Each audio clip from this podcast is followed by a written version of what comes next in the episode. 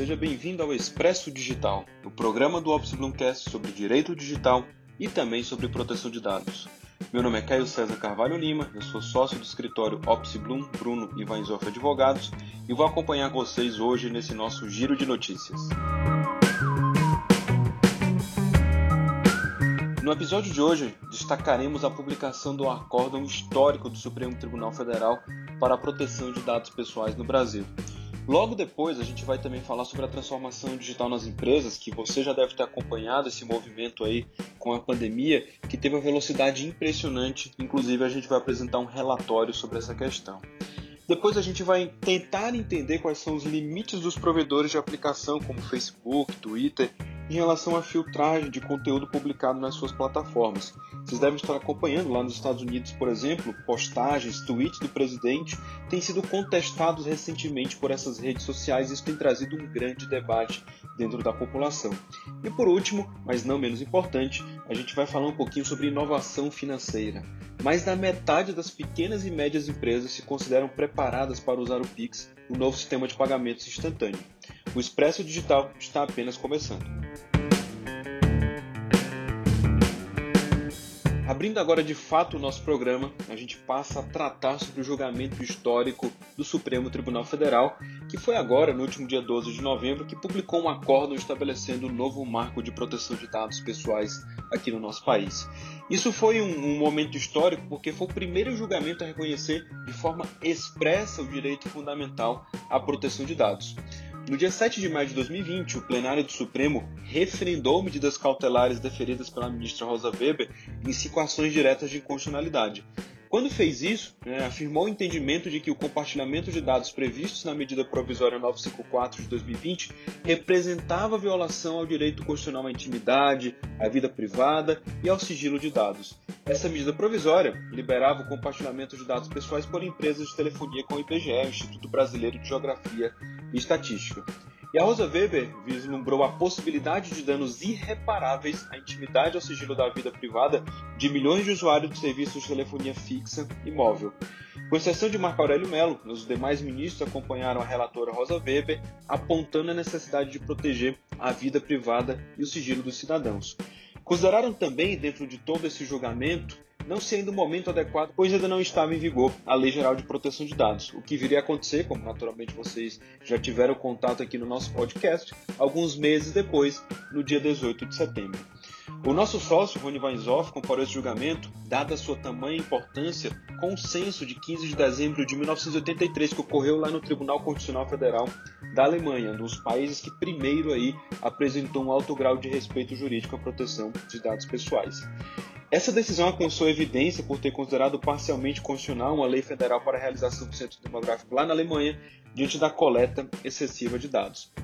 Então, pessoal, como vocês podem observar, é natural esse caminho que a gente vem observando aqui no nosso país de elevar a proteção dos dados pessoais, de tratar a proteção de dados pessoais como um direito fundamental. A gente já vê na nossa Constituição diversos momentos em que a privacidade é alçada, é reconhecida como um direito fundamental e agora daremos esse próximo passo em reconhecer a proteção de dados pessoais como um direito fundamental. Existe até uma proposta de emenda à Constituição que trata justamente desse ponto, que é adicionar a proteção de dados como direito fundamental e fixar naturalmente também a competência privativa da União para legislar sobre esse ponto, uma vez que passará a ser um direito fundamental. Como a gente vê então, é um caminho natural que tem acontecido no nosso país, esse de reconhecer a proteção de dados como direito fundamental, que deve acontecer ao longo dos próximos meses. A pauta agora, pessoal, é a transformação digital.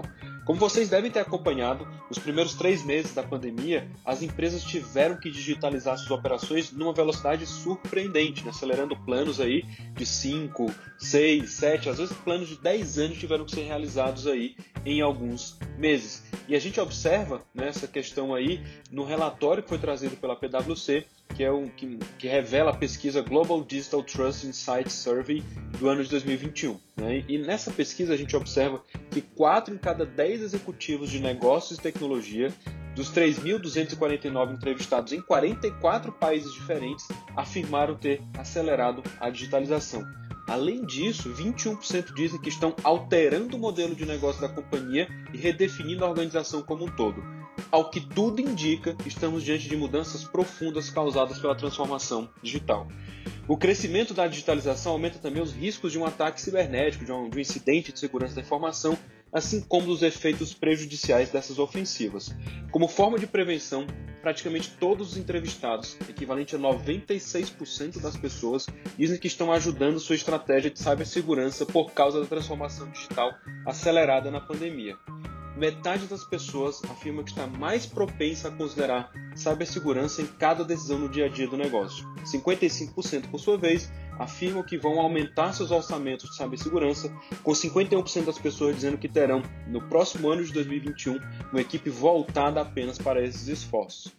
Para os executivos, ataques mais prováveis serão os serviços de nuvem, assim como os chamados ransomware, como aquele que atingiu, por exemplo, o Superior Tribunal de Justiça, que representa a criptografia dos dados pessoais de uma dada organização e depois há uma solicitação de valores para desbloqueio daqueles dados que foram encriptados. Né? Então, é importante vocês observarem aí é, que o encarregado de proteção de dados, o DPO, ele surge como uma figura fundamental dentro de uma organização, devido ao papel dessa pessoa de garantir a conformidade daquela empresa, não só com a LGPD, naturalmente é uma das leis mais importantes, mas com todo o arcabouço jurídico que temos no nosso país, que diga respeito à privacidade e à proteção de dados. E aí a gente inclui uma atenção que o DPO precisa ter em questões do Código de Defesa do Consumidor, ao próprio Código Civil, ao Marco Civil da Internet, Lei de Telecomunicações, Lei do Cadastro Positivo entre outras leis que temos no nosso país.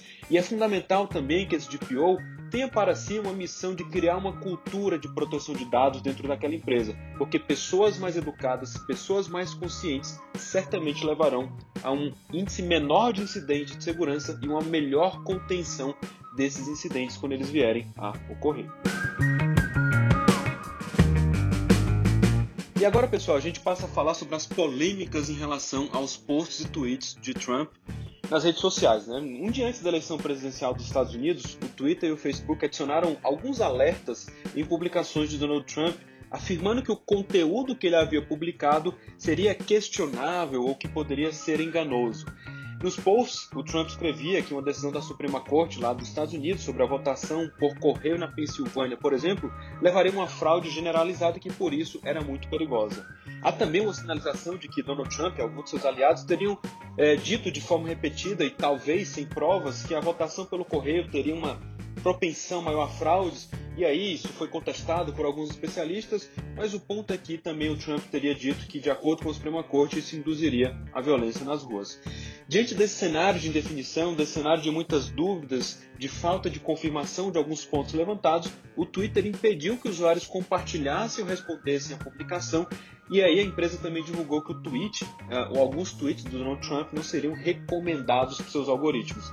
E aí, na publicação de Trump no Facebook, a rede social atrelou um aviso de isenção de responsabilidade, afirmando que votar pelo correio tem histórico de confiabilidade nos Estados Unidos e que a fraude eleitoral seria extremamente rara. Então vejam vocês que a gente tem aí um debate que a gente já traçou aqui no nosso país há bastante tempo sobre a responsabilidade desses provedores de aplicação. E mais um, um, ingrediente que a gente soma a esse caldeirão é a questão das fake news. Existem até projetos de lei sobre fake news, como do deputado federal Felipe Rigoni, que tem o objetivo principal de discutir até onde vai a liberdade, sem que isso represente uma censura, qual é a responsabilidade efetiva dos provedores de aplicação, aqui no caso Facebook, Twitter, se eles precisam fazer esse filtro, se precisam de que modo eles vão realizar isso na plataforma, e sem dúvida nenhuma, essa liberdade de expressão tem que ser respeitada, mas também os direitos da população, os direitos dos cidadãos, dos usuários da internet também precisam ser muito bem observados. E essa é a grande dificuldade aqui dessa nossa discussão: é conseguir contemplar a liberdade de expressão e ao mesmo tempo garantir o respeito aos direitos daquelas pessoas que possam ser mencionadas num post, no Twitter ou em qualquer outra situação envolvendo redes sociais. E o nosso último tema agora, pessoal, é sobre o Pix.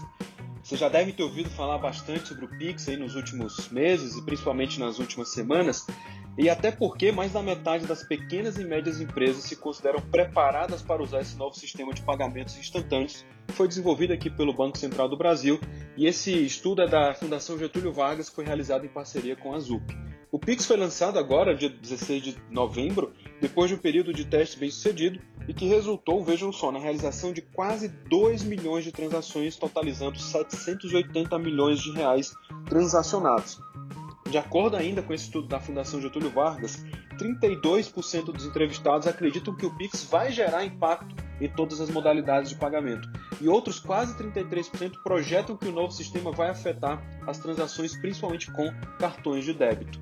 E até, pessoal, diante da relevância desse tema, nós elaboramos uma cartilha que esclarece de forma prática e visual as principais dúvidas sobre essa inovação financeira e o download gratuito está disponível no site do nosso escritório, que eu recomendo que todos vocês visitem, que lá tem essa cartilha para ser baixada.